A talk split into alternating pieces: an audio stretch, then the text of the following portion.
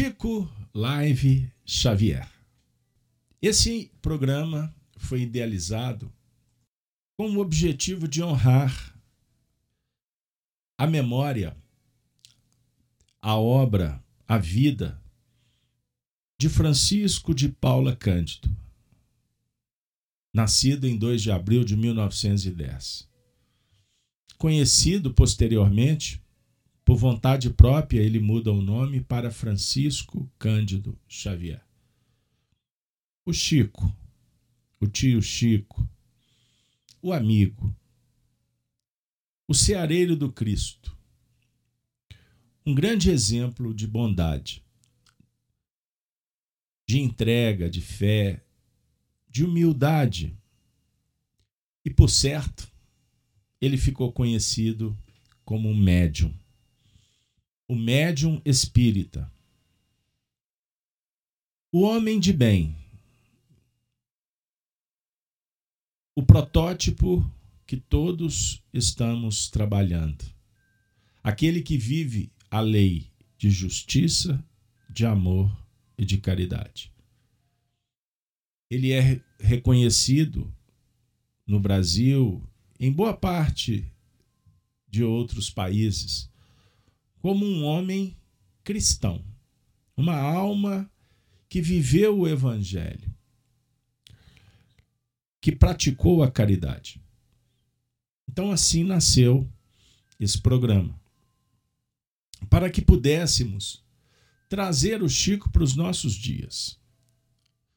Uma vez que após a sua desencarnação ficou uma lacuna dentro de uma programação extraordinária do mundo espiritual, para que a gente pudesse ter a oportunidade de estudar, de procurar compreender o que ele fez e, por certo, cada um seguir o seu caminho. Pois o Chico é um irmão, é um espírito que veio cumprir uma tarefa, como todos. Deus vos impõe a reencarnação com o fim de vos fazer progredir. A proposta é universal, é para todos. Por isso Jesus dissera: Vinde a mim todos vós, que estáis cansados e sobrecarregados, que eu vos aliviarei. Mas tomai sobre vós o meu jugo e aprendei de mim, que sou brando e humilde de coração. Vejam, o Evangelho é uma proposta para a vida eterna, pois se apoia na vida futura. Allan Kardec comenta a parábola das bodas dizendo que o reino dos céus é ventura e alegria. Então, o nosso projeto é para a preparação para atingirmos a meta, a perfeição. O Chico Xavier faz parte de uma família espiritual.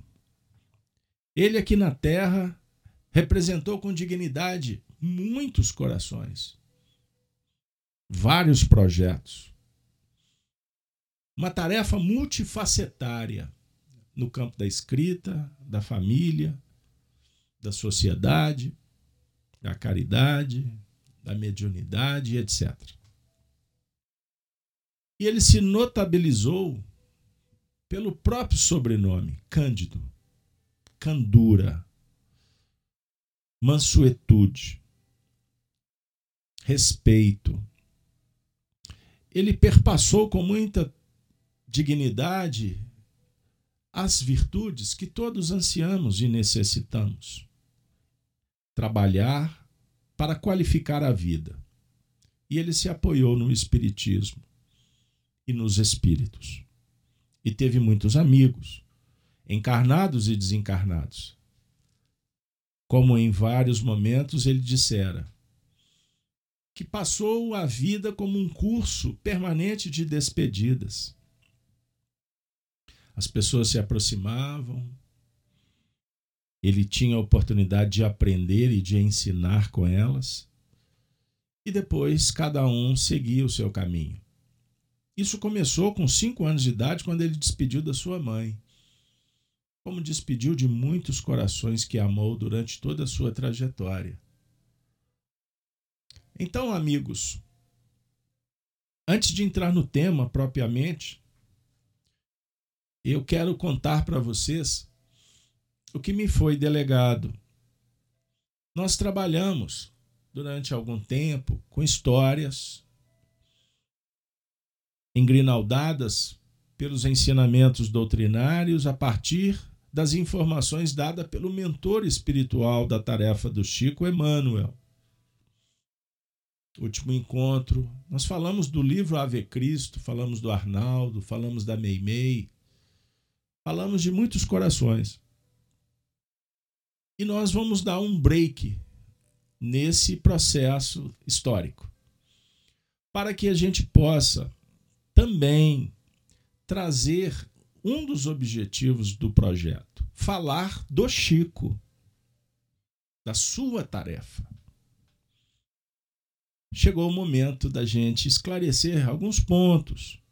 E nós vamos fazer, repito, com a nobreza que deve se caracterizar a abordagem de temas delicados, mas extremamente importantes Durante muito tempo, nós estudamos a vida do Chico, a sua personalidade, de uma forma esparsa, é, por recortes.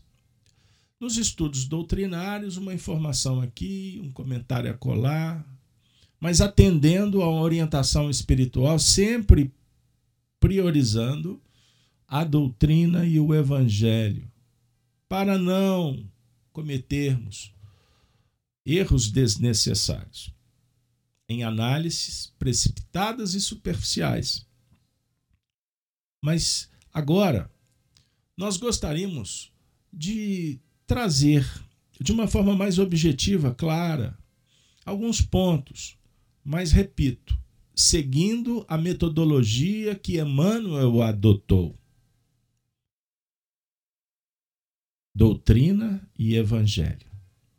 Prestem atenção nos textos do próprio benfeitor. Eu gosto de dar referência para exemplificar o que eu digo. Eu vou citar apenas um livro, Religião dos Espíritos. Emmanuel faz comentários sobre temas diversos. Ele perpassa a ciência, a filosofia, encaminha para uma visão espiritista com Kardec, porque o compromisso de Emmanuel era divulgar Kardec. E Emmanuel encaminha as reflexões, trazendo Jesus para o dia a dia. Observem, Jesus sempre fecha os conteúdos. Então, assim, nós tentaremos trabalhar com vocês. Ok? Então, temos no nosso cenário, na nossa família, nos canais que nos que transmitem o nosso contributo singelo, despretensioso, recebido mensagens, comentários, críticas, e todas que a gente percebe que objetivam o crescimento, o incentivo, a colaboração para o, a qualificação do trabalho são acolhidas com muito carinho, pois estamos, como disse, frequentando algumas escolas virtuosas, dentre elas a, a humildade e a vontade de melhorar, o afã de sempre, como dizia o meu querido amigo Honório Abreu, errar menos. Ele falava: é presunção querer acertar. Então vamos tentar qualificar para não cometer excesso, sermos imprudentes. De acordo? Pois bem, o tema que nós vamos trazer para iniciar essas reflexões em torno do nosso querido médium de Pedro Leopoldo, mineiro, que tanto respeitamos, nós vamos refletir sobre o Chico Xavier, um coração materno. E eu espero que vocês caminhem comigo com sensibilidade, com muita vibração positiva, para que todos sejamos beneficiados, uma vez que temos espíritos conosco em aprendizado e necessitados também da terapêutica. A tarefa espírita transcende. Se nós formos ajuizados e sensibilizados para fazer diferente. Nós não fazemos live por live, apenas para marcar o encontro e vender imagens ou presunção de conhecimento. Não, não faz parte a troca de informações doutrinárias. Mas o objetivo principal é a caridade. Não perder o foco jamais. Não negociar com a imperfeição. Por isso, amizade, sinceridade, grupo, família. Deu aí? Pois bem, Chico Xavier, um coração materno. Essa introdução aqui eu preciso de fôlego, porque não é simples, viu, pessoal?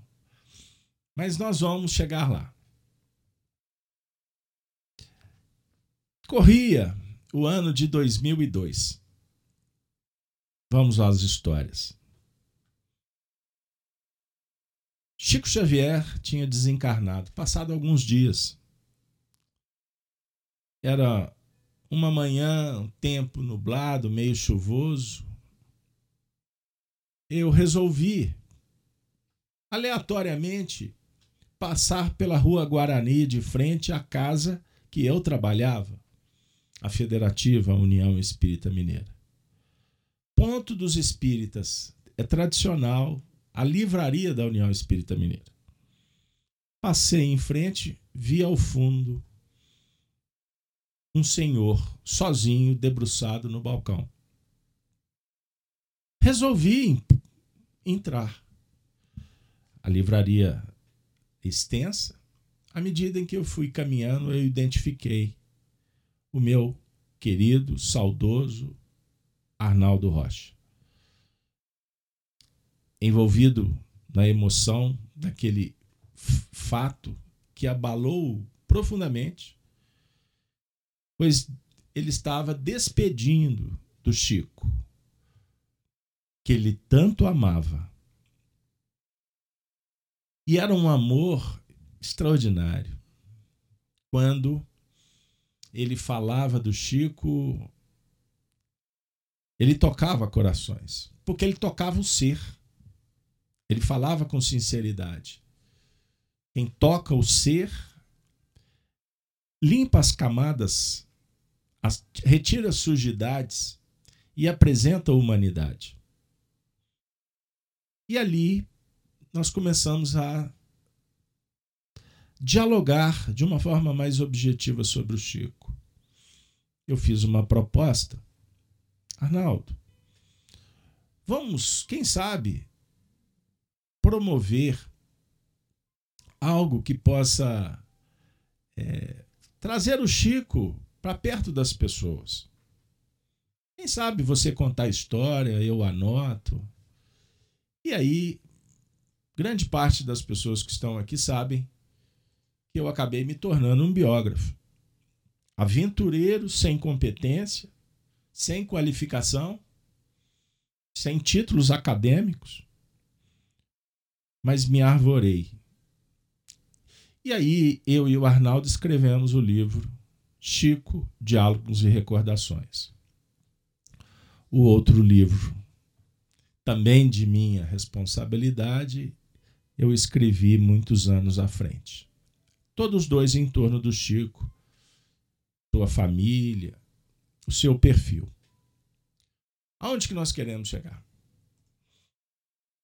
Quando Arnaldo foi convencido pela minha insistência, que não foi de bate-pronto, uma das primeiras perguntas que eu lhe fiz no afã, no interesse de conhecer mais Chico Xavier. Porque eu já tinha lido praticamente todas as biografias. Desde jovem espírita, duas, duas figuras foram muito representativas na minha trajetória. O professor Hippolyte Leon Denizar Rivaio mestre escola, o educador magnânimo, o apóstolo da verdade. E Francisco Cândido Xavier, face às preferências, às necessidades e também aos fatores da mediunidade. Nele encontrava muitos pontos que despertavam na minha intimidade necessidades de trabalho, de renovação, de aprimoramento, principalmente sob o ponto de vista moral, que eu tanto ansiava para superar as dificuldades. Pois bem, amigos. Então imaginem, nada melhor do que conhecer de perto o que os livros talvez não pudessem dar. E eu estava diante de uma autoridade. Uma vez que, quando fiz o convite, que foi uma súplica, na verdade, eu já sabia exatamente quem que era o Arnaldo, uma vez que eu já estava há alguns anos dentro da União e estudando as histórias do Espiritismo. É certo que me surpreendi com a proximidade de Arnaldo Chico, porque até então eu não sabia.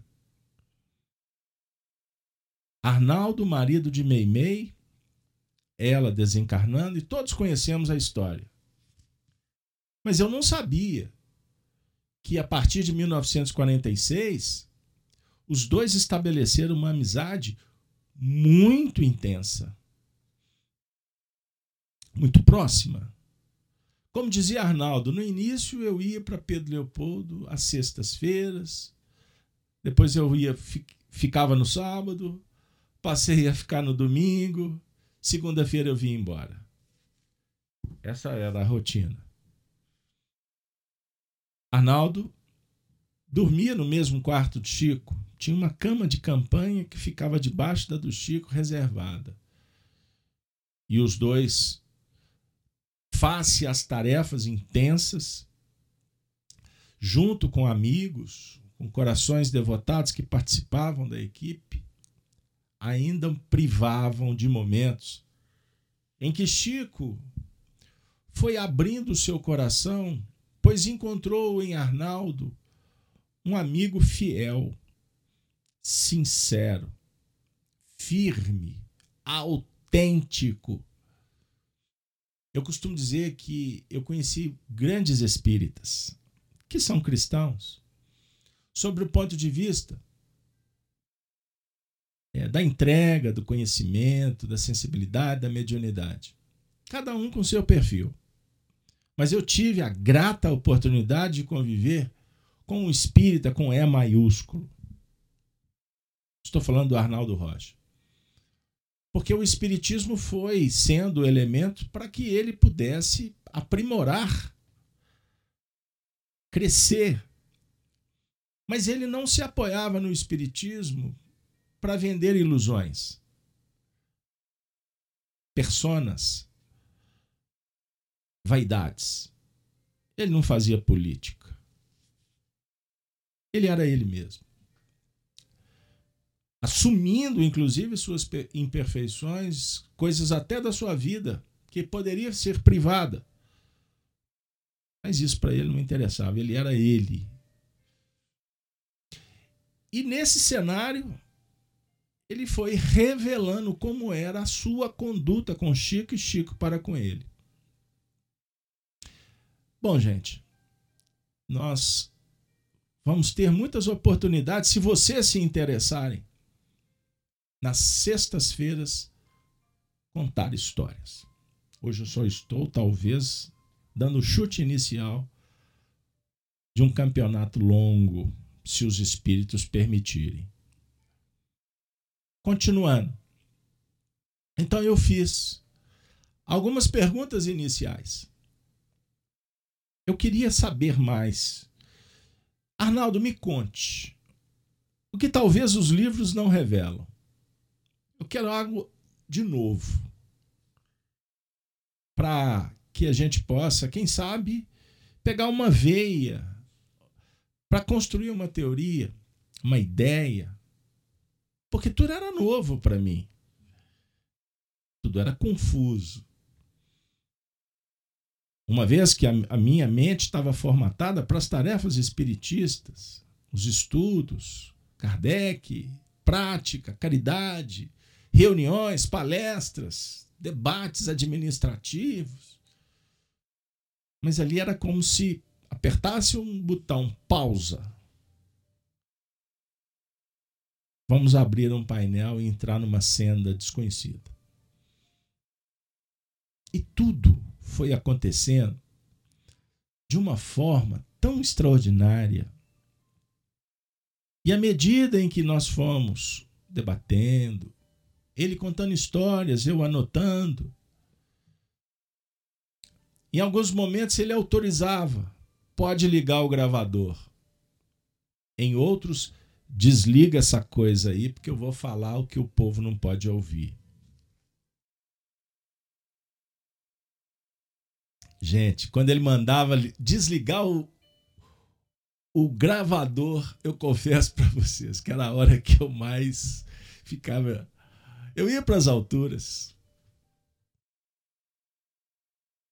Face ao perfil pesquisador. Eu estava tentando desenvolver um método científico para semear e ao mesmo tempo colher e depois selecionar. Uma vez que, inclusive, Arnaldo não me contava de uma forma organizada as histórias. Ele dizia: vamos usar a intuição, a inspiração. Os espíritos amigos irão nos conduzir.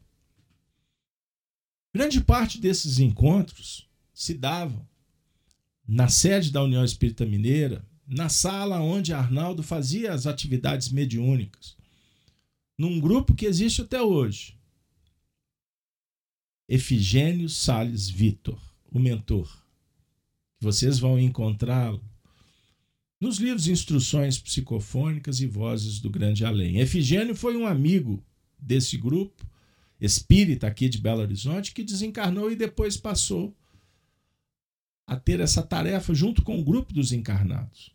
Então nós terminávamos o bate-papo, Arnaldo entrava para a reunião, eu me despedia para o andar de cima, ia participar da reunião dos departamentos da federativa. Gente, quantas emoções nós vivíamos ali.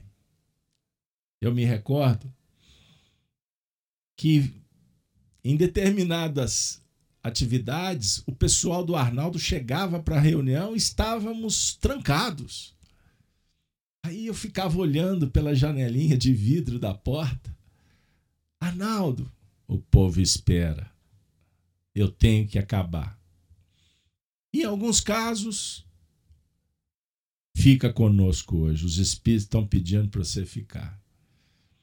E eu participava da reunião que ele intitulava Reunião de Intercâmbio e Enfermagem Espiritual, aonde os espíritos sofredores eram tratados.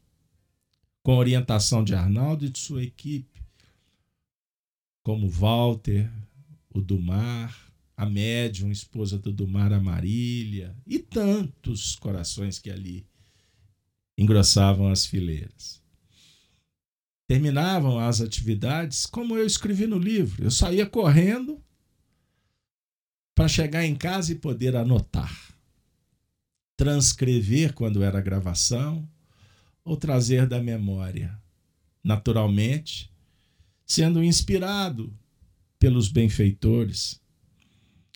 Saía rascunho, anotações esparsas, até que a gente tinha estabeleceu uma rotina disciplinada para escrever. E aí nós tivemos o ensejo de ir organizando as ideias e construindo, construindo, construindo. O livro teve tantas versões que eu Chegou num ponto que eu me perdi. Meu Deus, aonde que está tal texto? Os espíritos, calma. Tudo será conduzido para sair na hora que há, de ser definida. Eu me entreguei e durante todo foram quatro anos de trabalho. Nós tivemos muitas orientações espirituais de diversos grupos mediúnicos onde os espíritos comprovavam os depoimentos do Arnaldo, ou apontavam é, sendas para que eu pudesse percorrer e encontrar corações que pudessem me dar elementos, informações que corroboravam com o que o velhinho me contava. Eu estou falando velhinho com todo o carinho de um filho para com o pai. Eu lidava com memória viva com possibilidades de erros, contradições. Então cada passagem ela era repassada muitas vezes, criticada, testada a partir de leituras que nós fomos obrigados a exercer. Eu nunca li tanto romance na minha vida tanta obra doutrinária para fazer os recortes. Pois bem, Chico Xavier um coração materno. A introdução ela pode ser valiosa, porque para um pesquisador todo comentário ele tem que estar dentro de um contexto. Eu não posso tratar assuntos por recorte sem uma fundamentação histórica e, no nosso caso, doutrinária, para que os conteúdos se transformem em elementos, ferramentas que promovam a educação moral e espiritual dos seres interessados. Por isso, durante muitos anos pós-publicação do livro, eu me furtei de tratar de determinados temas. Pois, a princípio, o meu papel era de jornalismo. Era de compartilhar a experiência de um homem. Naturalmente, com as pesquisas, com o esforço, com a forma, com o estilo literário que eu adotei, com o envolvimento mediúnico que me tornei também no processo. Mas os assuntos eram por demais preciosos, joias raras, precisavam ser tratados com toda a sensibilidade e temeroso, muito cuidadoso. Nós fomos com uma insegurança de estar oferecendo algo fora do tempo. E com isso, de alguma forma, trazer complicações para o movimento espírita. Perceberam, pessoal? Apertar um botão. Começamos uma transmissão. Boa noite, pessoal. Obrigado. Dá um like, inscreva-se. Nós estamos tratando do assunto da alma. Nós estamos falando do espírito. Se não houver cuidado, o que dizemos, nós teremos que desdizer amanhã, reparar. Qual a cota de responsabilidade nossa para com os ouvintes? Então, quando vocês estiverem diante de uma pessoa pública, está exercendo uma tarefa, compartilhando conhecimento, eu dou uma dica: orem por ela.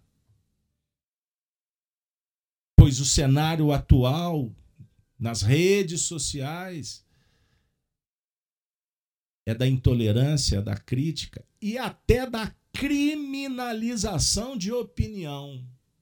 Nós estamos vendo isso aí toda hora. Se eu falar para vocês que eu gosto da maçã, Alguém vai dizer, ele não gosta de pera. Vai ter um outro que vai dizer, ele tem nojo de pera. E eu apenas falei que gosto da maçã. Perceberam? Quando eu falo de espiritismo, quando nós promovemos o espiritismo, nós temos que ser cuidadosos para que a mensagem seja consoladora, que ela possa esclarecer, evitar a intolerância, a rigidez, o dogmatismo religioso. Porque ao invés de construirmos pontes, podemos construir muros. Chico Xavier, um coração materno. Foi, pessoal, uma das primeiras perguntas que eu fiz para o Arnaldo Rocha.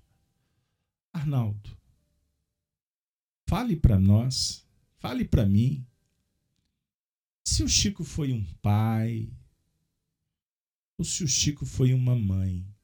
Afinal de contas, qual foi a influência que o Chico realmente revelava? Como eram os seus diálogos? E aí, pessoal, nós construímos um livro a partir destas primeiras perguntas. E passaram-se os anos, muitos utilizaram das informações que eram inéditas. Passaram a estudar, a promover debates e também sugerir que opiniões diversas aparecessem. Era natural. Era esperado. Agora é muito bom o dever cumprido, a tarefa realizada, quando nós estamos seguros de que estamos publicando fontes primárias, documentos alguns conhecidos, mas perdidos em algum lugar, em algum livro, sem conexões que a pesquisa pode sugerir. Então, nós fizemos um trabalho de costura que foi publicado em 2006, no dia 24 de junho, aniversário da União Espírita Mineira, que tem como patrono João Batista, cheio de símbolos aqui com um prefácio feito por uma das maiores autoridades do movimento espírita recente em Minas Gerais, Honório Onofre de Abreu, presidente da União Espírita Mineira, que acompanhou para e passo as pesquisas. Se aproximou de Arnaldo. E no final, quando publicamos o livro, posso dizer que a gente acabou sendo um trio em torno daquele material. Honório ficou surpreso no início e depois se encantou cada vez mais com Chico. E tem informações interessantes, pois o Chico passou a se comunicar em atividades mediúnicas junto também ao Honório corroborando com informações e apoiando o projeto. São bastidores. Eu tenho mensagens, documentos que são extraordinários. E, se for da vontade divina, no tempo certo, sem espetáculo, sem qualquer interesse em convencer quem quer que seja, nós vamos compartilhar como tantos documentos que tenho, da Lavra Xavier, do legado Arnaldo Rocha, que estão sobre a nossa guarda. Mas tudo, repito, dentro de um contexto doutrinário histórico, imparcial, porque ponto de vista não tem valor nenhum nesse momento. A pesquisa deve ser acima de tudo, um esforço de disponibilizar para construir, para ser analisado no futuro. Pois o que nós estamos entendendo agora pode modificar amanhã. E nós temos que nos curvar para ressignificar e se reposicionar com a maior tranquilidade. Chico Xavier, uma alma maternal. Vocês estão vendo como é complexo? Eu tinha que falar para vocês um pouquinho desse plenário, dessa história. Porque nós fomos recolhendo, a partir do que o Arnaldo nos contou, muitos depoimentos de corações que falavam do Chico exatamente como um, coração dedicado, como uma mãe que cuida dos filhos. Você pode perguntar, mas o pai não cuida dos filhos? Cuida. Mas a mãe toca o ser com mais qualidade, com mais sensibilidade. A tarefa de mãe, ela é extraordinária.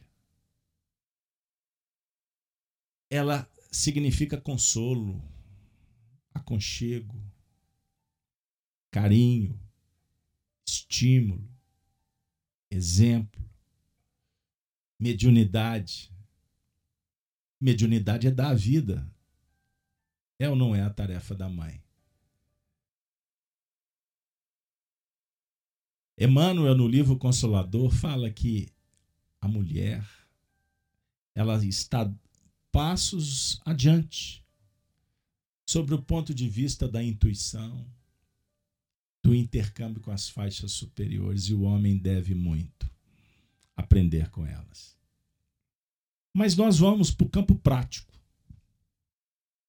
Dentro de várias pesquisas, e nós vamos disponibilizar no nosso histórico, na descrição desse vídeo, uma das pesquisas feita pelo companheiro aqui de Belo Horizonte, Paulo Neto, que debruçou para recolher muito material. E ele publicou é, um material muito interessante. E ele fez um recorte exatamente no meu livro. E eu vou trazer para vocês. Vamos lá? Ao cenário: Carlos Alberto e Arnaldo Rocha.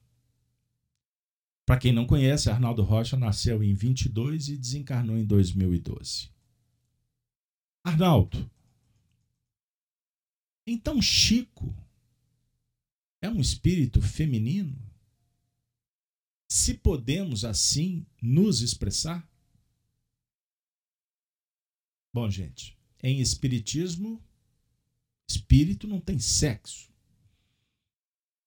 Mas no diálogo que empreendíamos, o Arnaldo estava trazendo o perfil psicológico do Chico nesse cenário da sua última encarnação. Ele respondeu assim: Meu filho, busquemos a codificação espírita para nos auxiliar. Vejam bem, nos auxiliar nas digressões. Que Chico Xavier nos apresentou nessa última reencarnação um perfil feminino em sua essencialidade, não restam dúvidas. O que fica para nós é o desejo real de aprender com a doutrina espírita sobre o trâmite do espírito em suas polaridades sexuais. Tal compreensão é imprescindível para que não nos percamos em conjecturas que poderão nos fixar apenas na forma, esquecendo o conteúdo apresentado. Não só através destas despretensiosas recordações, mas, acima de tudo, na exuberância espiritual desse espírito que entrou na galeria dos espíritos de escola. Arnaldo vai citar agora as questões 200 a 202 de O Livro dos Espíritos, bem como? A página 141 do livro Evolução em Dois Mundos, ditado por André Luiz, além da página 9 do livro Vida e Sexo, ditado por nosso senador Emmanuel. Encontramos esclarecimentos de muita transcendência para essas oportunas indagações. Conclui Arnaldo. Nos nossos diálogos e recordações, Chico sempre confidenciava as dificuldades de sua presente roupagem. Por isso, percebíamos que ele ficava muito à vontade na convivência com as nossas amigas da época. O Arnaldo citou, por exemplo, Maria Luoto, que foi muito amiga de Chico, presidente da União Espírita Mineira. E eu faço um adendo. São tantas histórias. Mas certa feita, a dona Neuza Toffani Rocha, a segunda esposa de Arnaldo Rocha, me contando de uma forma aleatória como eram suas visitas a Pedro Leopoldo. Ela com a, com a sua filhinha pequena, Moira Toffani Rocha, grande amiga, Ficavam sempre à margem enquanto Arnaldo, Chico e os companheiros debatendo, conversando sobre assuntos doutrinários.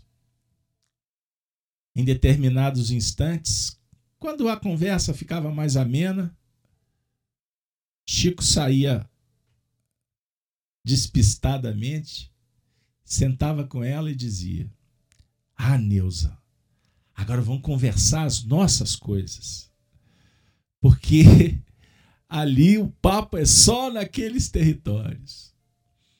Aí a Neuza, dona Neuza, completou dizendo: aí a gente ia falar das coisas que nos interessam. E eu ficava admirada como o Chico tinha capacidade de adequação, de carinho, de atendimento, falando na nossa linguagem. Vocês estão entendendo? Arnaldo Rocha deu uma entrevista para nossa querida amiga do Rio de Janeiro, que eu tive a honra de visitar, coordenadora de um projeto bendito, que tem como Eurípides Bassanufo um dos seus coordenadores, Yasmin Madeira. TV Nova Luz tem um programa, Despertar Espírita. No dia 4 de abril de 2010, entrevista Arnaldo Rocha que a certa altura, falando de Isabel de Aragão, a Rainha Santa de Portugal, um dos espíritos de condição elevada que se apresentou logo nos primeiros tempos da mediunidade de Chico. Arnaldo, admirado, entusiasmado, fala da admiração de Chico para com ela. Arnaldo perguntou para Chico. Como é? Como é, Chico, que você vê Isabel de Aragão? Como você vê? Como é que chama? Como é que ela te trata? Chico respondeu: Olha, Arnaldo, ela é uma mulher tão linda, quando ela chega, antes que eu perceba a presença, a minha alma tem vontade de ajoelhar-se de alegria. E aí, para você ver a beleza de sentimento de Chico nessa expressão. Então, continua Chico, ela me aconselhava muito. Eu estava começando com as tarefas e da psicografia, eu tinha em torno de 21, 22 anos.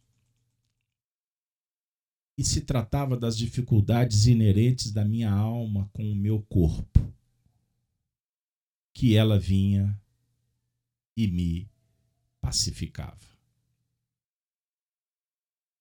Aqui, o nosso querido Chico, através do Arnaldo Rocha, vem nos contar de algum dos seus dramas, seus conflitos. Por que o assunto corpo? Pois ele era, na expressão utilizada até então, uma alma feminina encarnada num corpo, que é um fenômeno natural num corpo de homem, como acontece também de uma alma polarizada, com perfil contundente na área masculina, reencarnar num corpo masculino. E no caso, Chico estava sendo preparado, inclusive, para transcender as questões consideradas da homoafetividade. Porque o foco dele principal era exatamente se preparar para uma causa que adviria com o tempo. Por isso, o Chico passou uma vida inteira abrindo mão de estabelecer uma relação mais próxima, no seu sentido íntimo, de um casal. Porque isso fazia parte de um programa, de um projeto. E ele tinha isso muito claro. Nós gostaríamos ainda, minha amiga, meu amigo, de compartilhar com vocês. Nós vamos trazer a, o nosso querido amigo Divaldo Franco. Quando nos endereçou uma carta no dia 16 de setembro de 2008. Foi quase um mais que um presente de aniversário. Ele falando sobre o livro Chico Diálogos e Recordações.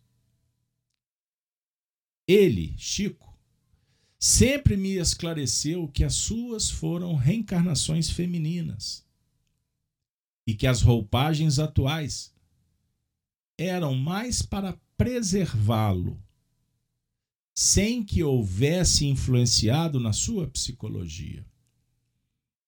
O Divaldo conclui parabenizando o êxito e a divulgação de nobres verdades. Mas o pesquisador citado ainda trouxe uma conversa com o Divaldo. Capítulo 6 do livro Conversando com Divaldo Franco, em 2010, a seguinte fala de Divaldo Franco. Bora lá? Chico Xavier tinha a predominância ânima na sua organização masculina. Chico era a doçura em pessoa. Era mãe, muito mais do que pai. Estava sempre anuindo, gentil e bondoso para aqueles que não sabem era um excelente cozinheiro e um admirável bordador. Esse detalhe eu publiquei em outro livro, com um bordado feito pelo próprio Chico. Está inserido no livro Chico Xavier do Calvário a Redenção. Continua, Divaldo. Eu mesmo tenho um pedacinho de tecido com o trabalho de crivo as mulheres sabem o que é. E de labirinto, das mãos do Chico, um aquara, aquarelista incomum. Ele tinha uma sensibilidade feminina para a beleza, para todas as coisas. No entanto, era de uma retidão masculina incomparável. Incomparável. Me perdoe. Vamos ficar por aqui. Porque agora eu quero trazer um trecho extraordinário que eu tenho a honra de ter acessado os originais do livro Meimei, Vida e Mensagem, com cartas de Meimei, o espírito que desencarna, para o seu noivo, para o seu marido que ficou. No caso, se tornou viúvo. De quem que nós estamos falando? De Arnaldo Rocha, amigo de Chico. E a Meimei vai se comunicar por quem? Pelo Chico. Vejam bem, pessoal. Eu me comprometo posteriormente a trazer essa carta na íntegra. Essa carta está registrada no livro Meimei, Vida e Mensagem, da editora O Clarim, que depois abraçou o meu livro Chico Diálogos e Recordações. Lembrando que a primeira, a, a primeira, segunda e terceira edição saiu pela União Espírita Mineira. Ok? Nessa carta, Meimei apresenta uma história referente ao passado deles. Ao passado de Arnaldo, ao passado de Meimei, de Chico e de outros que estavam naquele cenário. Nós trouxemos um recorte com a letra do próprio Chico, ditado pela Meimei. Entendam bem. Aonde nós vamos encontrar uma frase extraordinária que dialoga com o nosso tema. Chico Xavier, uma alma materna. Meimei diz assim: vejam bem, que sensibilidade, que beleza, que fraternidade. Ela está escrevendo para Arnaldo. E ela vai fazer referência ao Carlos, a Dorothy, a Lucila, a Cleone, que eram amigos daquele tempo.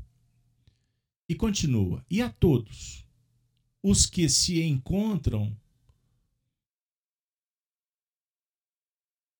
em caminho, ou reunidos, melhor dizendo, em nossa história, a história aqui apresentada. E ela vai dizer: sem me esquecer do Chico, a quem peço continue, continue revelando ou velando por, a, por nós com o afeto das mães, com a sua ternura. É um orvalho bendito alentando-nos para o caminho, para a redenção, para redimir. Me perdoe, porque eu não trouxe o texto do livro, estou lendo o original. Mas vocês podem pesquisar e encontrar. Esta frase é lapidar.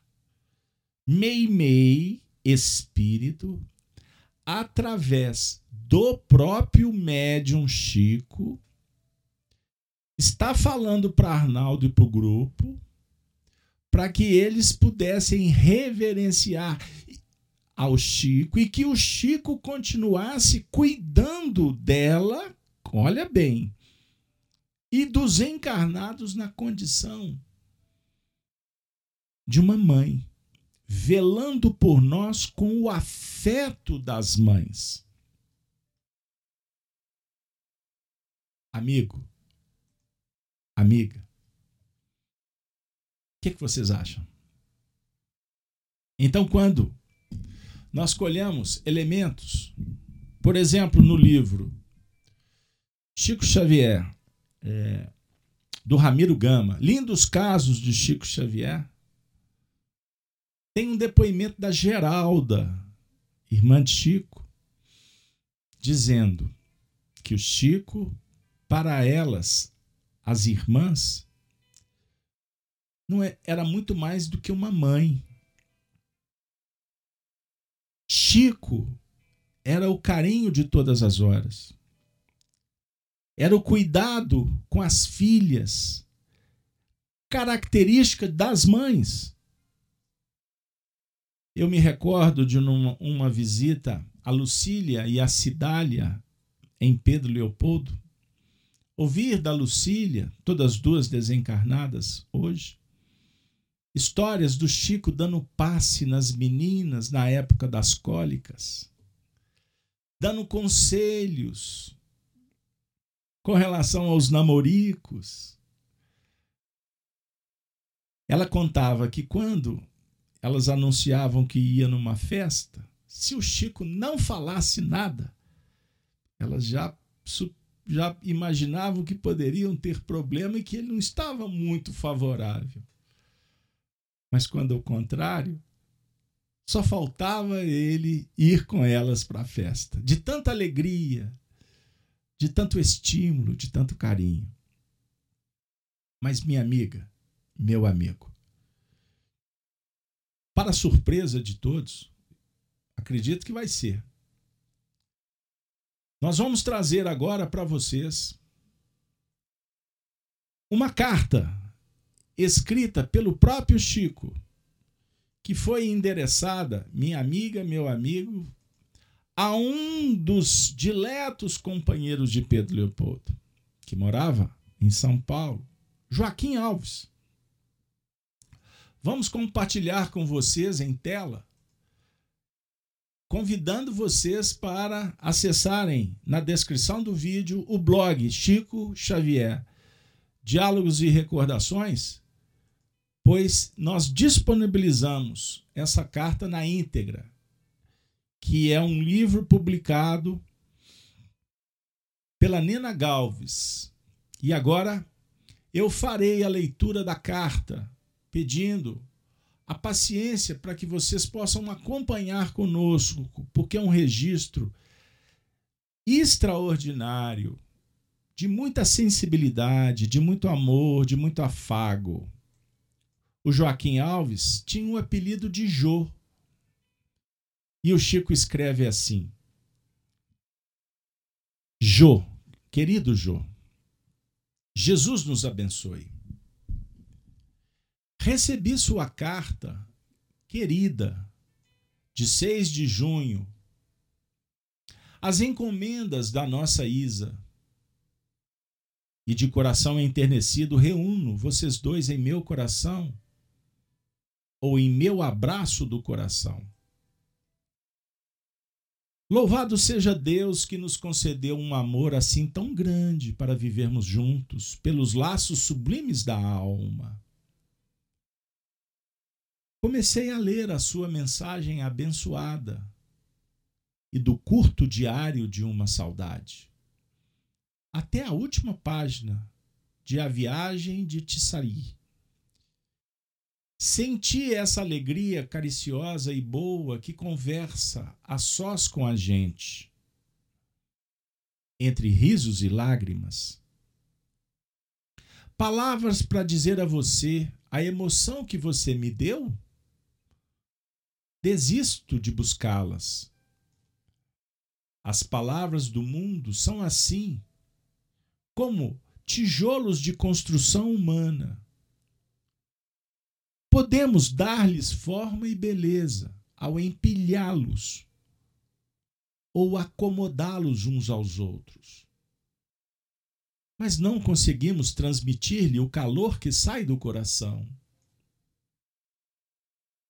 Por isso, meu filho, tanto quanto um coração pode abençoar um outro coração, repito ao seu generoso espírito: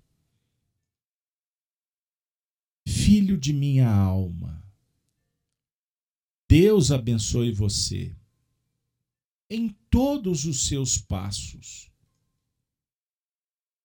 Observem, gente filho de minha alma. Como é belo tudo o que você me diz. Sim, as palavras de Noel, Chico se refere a Emmanuel, escritas pelas mãos de Clié,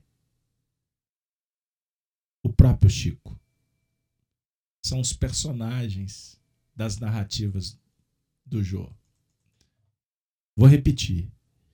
Como é belo tudo que você me diz. Sim, as palavras de Noel escritas pelas mãos de Clié são as mesmas. Ontem, hoje e sempre. É preciso trabalhar, sofrer pelo bem, desculpar sempre qualquer espinho que nos venha ferir e continuar servindo a felicidade de todos. Apagar o fogo das discórdias, estender o amparo aos que necessitam, ajudar sempre. Sim, amado Silvano. Joaquim Alves é o nome. Silvano vocês acabaram de estudar conosco o livro Ave Cristo. É um garoto que foi morto amando de Tassiano, o nosso querido Arnaldo. Trama do destino. Mas o enfoque aqui é o Chico falando deles lá naquele tempo. Sim, amado Silvano, é como se as inesquecíveis palavras de Emmanuel também repercutissem os ouvidos constantemente. O maior privilégio dos discípulos de Jesus é sempre aquele de ajudar sem retribuição e de agir desinteressadamente em seu nome. Prossigamos para frente. Nenhuma felicidade surgirá maior para mim e há de saber que você continua firme e leal aos ensinamentos redentores que recebemos juntos. Louvado seja o Senhor o castelo em que você ouviu Noel pela primeira vez, pelas mãos de Clié, está igualmente em minha lembrança. O castelo em que você ouviu Noel pela primeira vez, pelas mãos de Clié, está igualmente em minha lembrança. Que céus estrelados, querido Silvano! E que flores desabrocham ali! Que cânticos cristalinos de aves e almas ali se entrelaçam!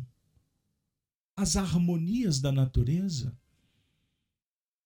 Entretanto, o Senhor mandou que o meu barco fosse desamarrado pelas circunstâncias e tive de viajar também no rumo de outras terras. Ele está se referindo à mudança para Uberaba. Aquele rio que você fixou tão bem. Na tela em que aparecem os solares coroados de sol, na paisagem verde e florida, estava igualmente à minha espera sem que eu soubesse ao tempo em que nos vimos pela primeira vez nessa existência. Não perguntei ao Senhor por que motivo me mandava partir. Mas creio que ele queria que eu segurasse o microfone ou o papel a fim de que Emmanuel, que tanto o ama, dele falasse a outras assembleias. Minha amiga, historiografar se confunde com poesia, com amor, com fraternidade, com espiritualidade, mas eu não posso deixar de comentar essa frase.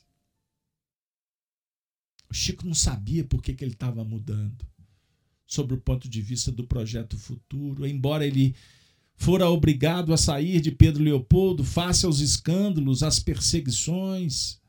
Leiam meu outro livro que vocês vão entender. Mas ele diz assim: que creio que ele, ele quem com E maiúsculo, Jesus queria que eu segurasse o microfone ou o papel a fim de que Emmanuel, que tanto o ama, Emmanuel ama Jesus, dele falasse a outras assembleias. O plenário era outro. A dimensão iria se agigantar.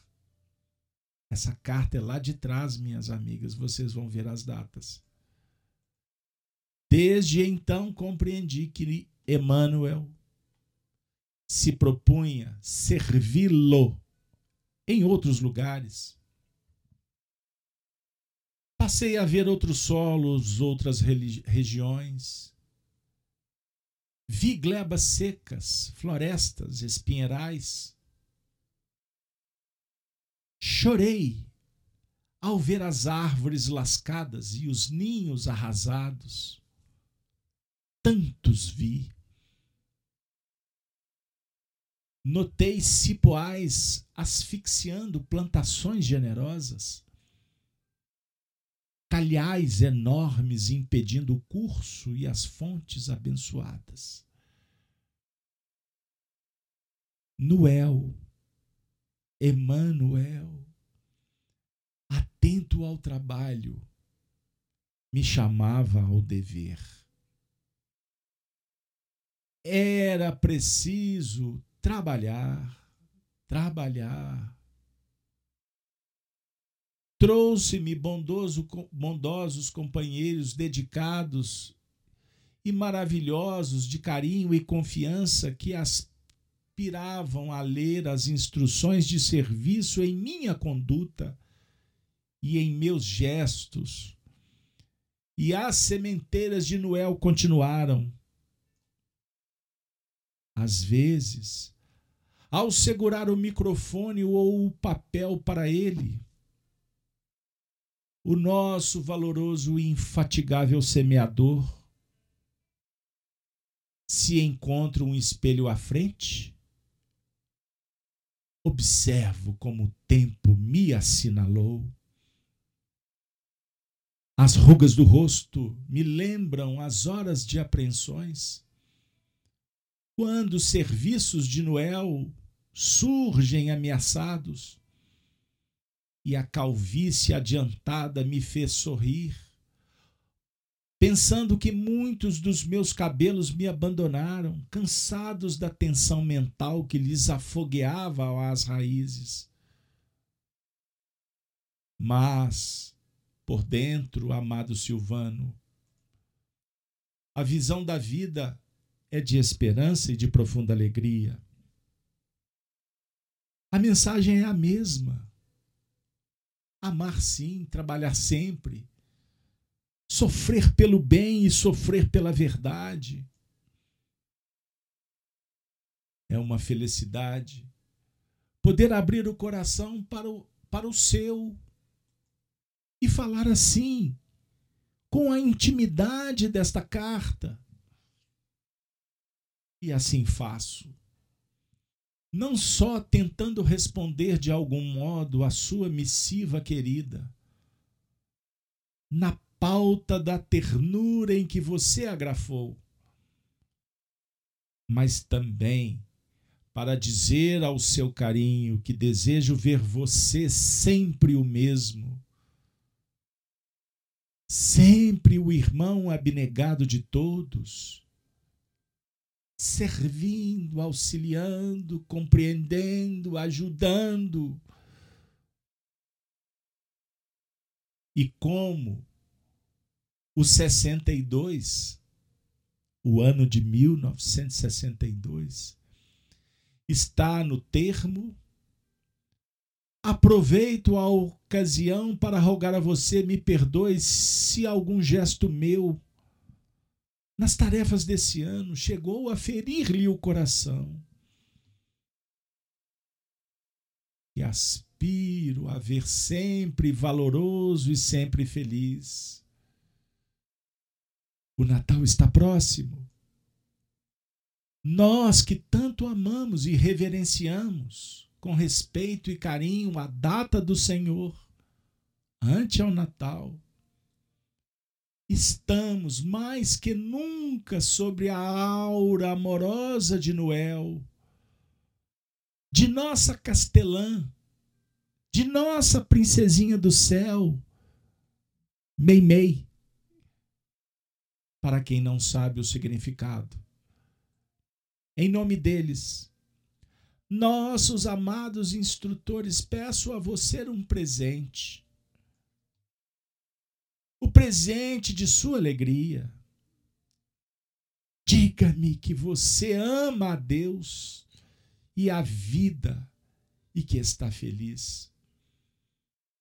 Se alguma atitude assumida por mim machucou você, na sua grandeza de coração, perdoe-me aquelas 70 vezes 7, continuemos fiéis no nosso trabalho com Jesus.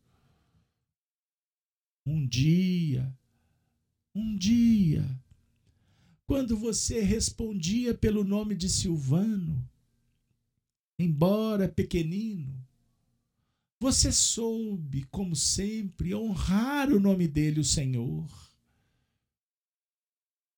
Livro Ave Cristo, o menino Silvano. Silvano, em testemunho de fé viva, deixou o corpo ferido numa estrada, conchegando-se ao coração paterno que o amava. Quinto varro. Não será justo que eu também aceite as circunstâncias, quaisquer que elas sejam, para ser leal a Emmanuel nas estradas do mundo? Se minha voz de criatura, talvez fatigada pelo tempo, do corpo físico, algo falar desajeitadamente para defender a verdade no serviço de Emmanuel. Perdoe-me os modos, os envoltórios, as impropriedades e deficiências ou deficientes expressões. Às vezes, filho do meu coração, é preciso também sofrer pelas realizações, deslocando o pensamento do nosso círculo mais íntimo para abranger o conjunto. Nestas horas dolorosas, grande é a luta, mas é preciso ser fiel. Fiel às realidades que estão dentro de nós e que se ligam para a todos os filhos de Deus e tutelados do Senhor. Isso, porém, amado Silvano, não impede a obra constante do amor puro que salva, regenera, levanta e ampara sempre. Desculpe-me ainda se me refiro ao trabalho de verdade é só para dizer a você que eu, que me sinto na condição de sua mãe, pelo coração, mãe espiritual que tem a idade de quem o viu renascer, essa mãe não mudou ela mudou de ambiente, mas não mudou intimamente. É só para afirmar-lhe que desejo você é tão fiel a Jesus hoje quanto ontem, e tanto quanto será você fiel a Ele amanhã.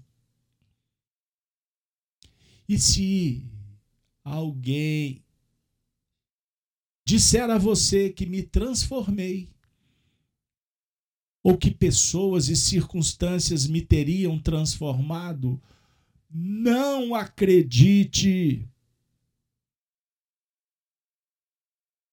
Não acreditem em fake news.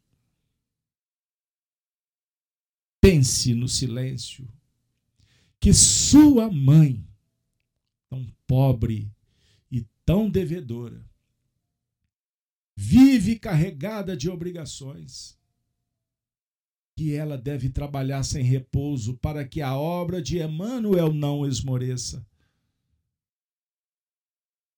Se alguém pronunciar palavras ofensivas ou aparentemente ofensivas em torno dela, por incapacidade de compreender-lhe a extensão dos compromissos e lutas, não a defenda.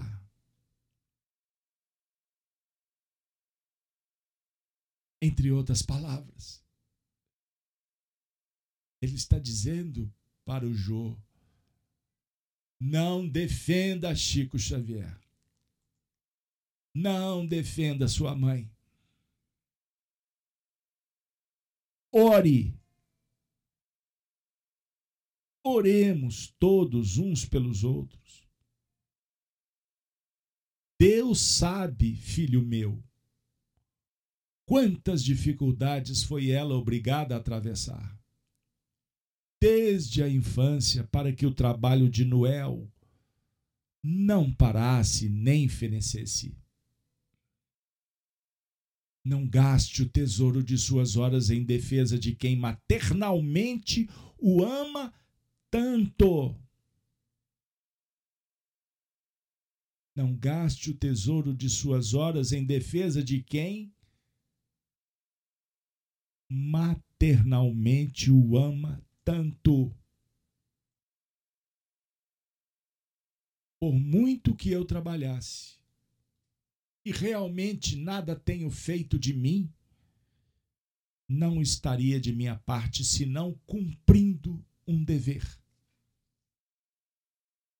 Lembre-se de que sua mãe pelo coração está igualmente na viagem do mundo, carregando imperfeições, impedimentos e inibições. Se não pode estar frequentemente com os filhos amados, é que ela deve, antes de tudo, ligar-se às disciplinas que o Senhor lhe traçou por Emmanuel tantos filhos queridos tenho eu. Mas o Senhor quer que nos voltemos agora por algum tempo para os filhos do Calvário que ele nos legou. Não somente os órfãos de carinho e de pão, os deserdados do lar e os tristes do mundo, mas também os desesperados, os que perderam o apoio da crença, os que acumulam problemas e aflições sobre as próprias cabeças, os que um dia lhe cercaram a cruz com riso nos lábios e a noite no coração. É preciso amar a todos eles estender-lhe os braços e o sentimento. Não creia também, amado Silvano, que alguém me obrigue às disciplinas necessárias. Emmanuel as propõe e eu as aceito. Estou, meu filho, embora com a tanta madureza e velhice físicas na posição de uma criança na escola ou de um animal em serviço. Sem as disciplinas, não conseguirei fazer o que devo fazer. Receba, meu filho, todas as considerações desta carta por entendimento nosso, diante do Natal. Amemos e trabalhemos. Poderíamos, quem sabe, inspirados por Emmanuel, por Meimei, pelo Jô, pelo Arnaldo, por tantos corações queridos que se fazem presente nesse encontro. Agradecer essa mãe, pois Chico Xavier,